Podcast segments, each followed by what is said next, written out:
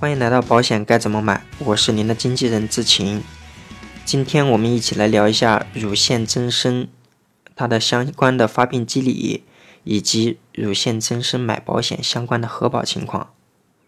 首先，我们来了解一下乳房的结构。第一，乳房是具有接地组织的，乳腺弦韧带，这是一种接地组织。这个弦韧带支撑着乳房，可以防止乳房下垂。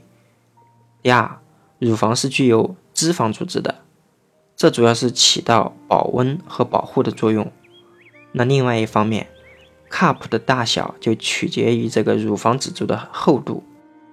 第三，乳腺组织，乳腺组织的功能，它就是分泌乳汁。乳腺组织中具有腺泡。这个腺泡呢，主要就是负责分泌乳汁。腺泡分泌的乳汁和一个专属的乳腺导管连接，十到一百个乳腺导管将乳汁输送到一条主导管里面。这个主导管连接的腺泡和乳腺导管就组成了乳腺小叶。多个乳腺小叶汇总后，将乳汁输送到乳头。接下来我们看一下这个乳腺增生的一个简单的发病机理。就是在雌激素和孕激素的作用下，能促进乳腺组织生长。这两种激素呢，会伴随着月经周期或者是受孕会有些变化的。雌激素促进生长的方式并不智能，那只能一味的促进乳房生长。孕激素既可以促进乳腺组织的生长，而且当生长到一定程度，也可以抑制乳腺组织的生长。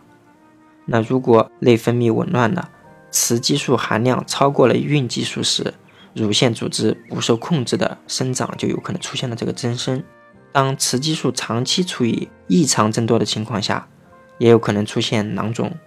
这个囊肿呢，甚至可能会出现癌变。那接下来我们看一下雌孕激素为什么会失调呢？第一个心理因素，乳腺增生的发生往往与劳累、生活不规律、精神紧张。压力过重是有关系的，那这时候雌孕激素不能够维持在正常水平，就出现了内分泌的紊乱，导致乳腺增生。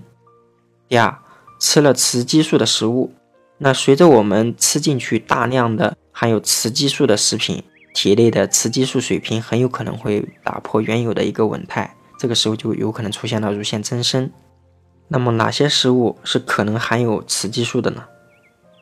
第一个，用雌激素催长的一些家禽，比如说鸡鸭鹅，或者是鱼虾蟹等。第二类，丰胸保健品。第三个因素，不合身的内衣，过于紧身的内衣长期挤压乳腺导管，可能会导致乳腺增生。最后，我们来看一下乳腺增生的核保。首先，我们来看一下医疗这一块。如果对于这个增生没有做穿刺活检，通常是对这个乳腺方面疾病做责任免除之后可以承保的。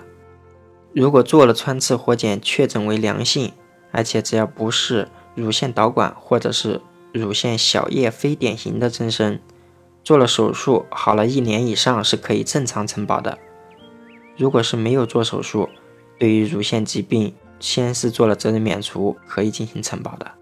还有一种情况是，如果是单一的乳腺小叶增生，而且这个增生的分级没有达到三级或者是以上，不进行手术也可以正常承保的。否则呢，也会对于这个乳腺方面的疾病做责任免除之后再承保。这里要说一下，乳腺增生是医学上的一个统筹概念，主要是包括乳痛症。乳腺囊性增生、乳腺小叶增生。刚才说了医疗方面的核保，接下来我们看一下寿险和重疾的核保。那如果是单一的乳腺增生，只要没有确诊为恶性，重疾和寿险是可能正常承保的。好的，本期节目到此结束。如果您想找一位财务上的经纪人，知情可以为您的家庭财务出谋划策。关注微信公众号。保险该怎么买？创始号，更多有用资讯等着您。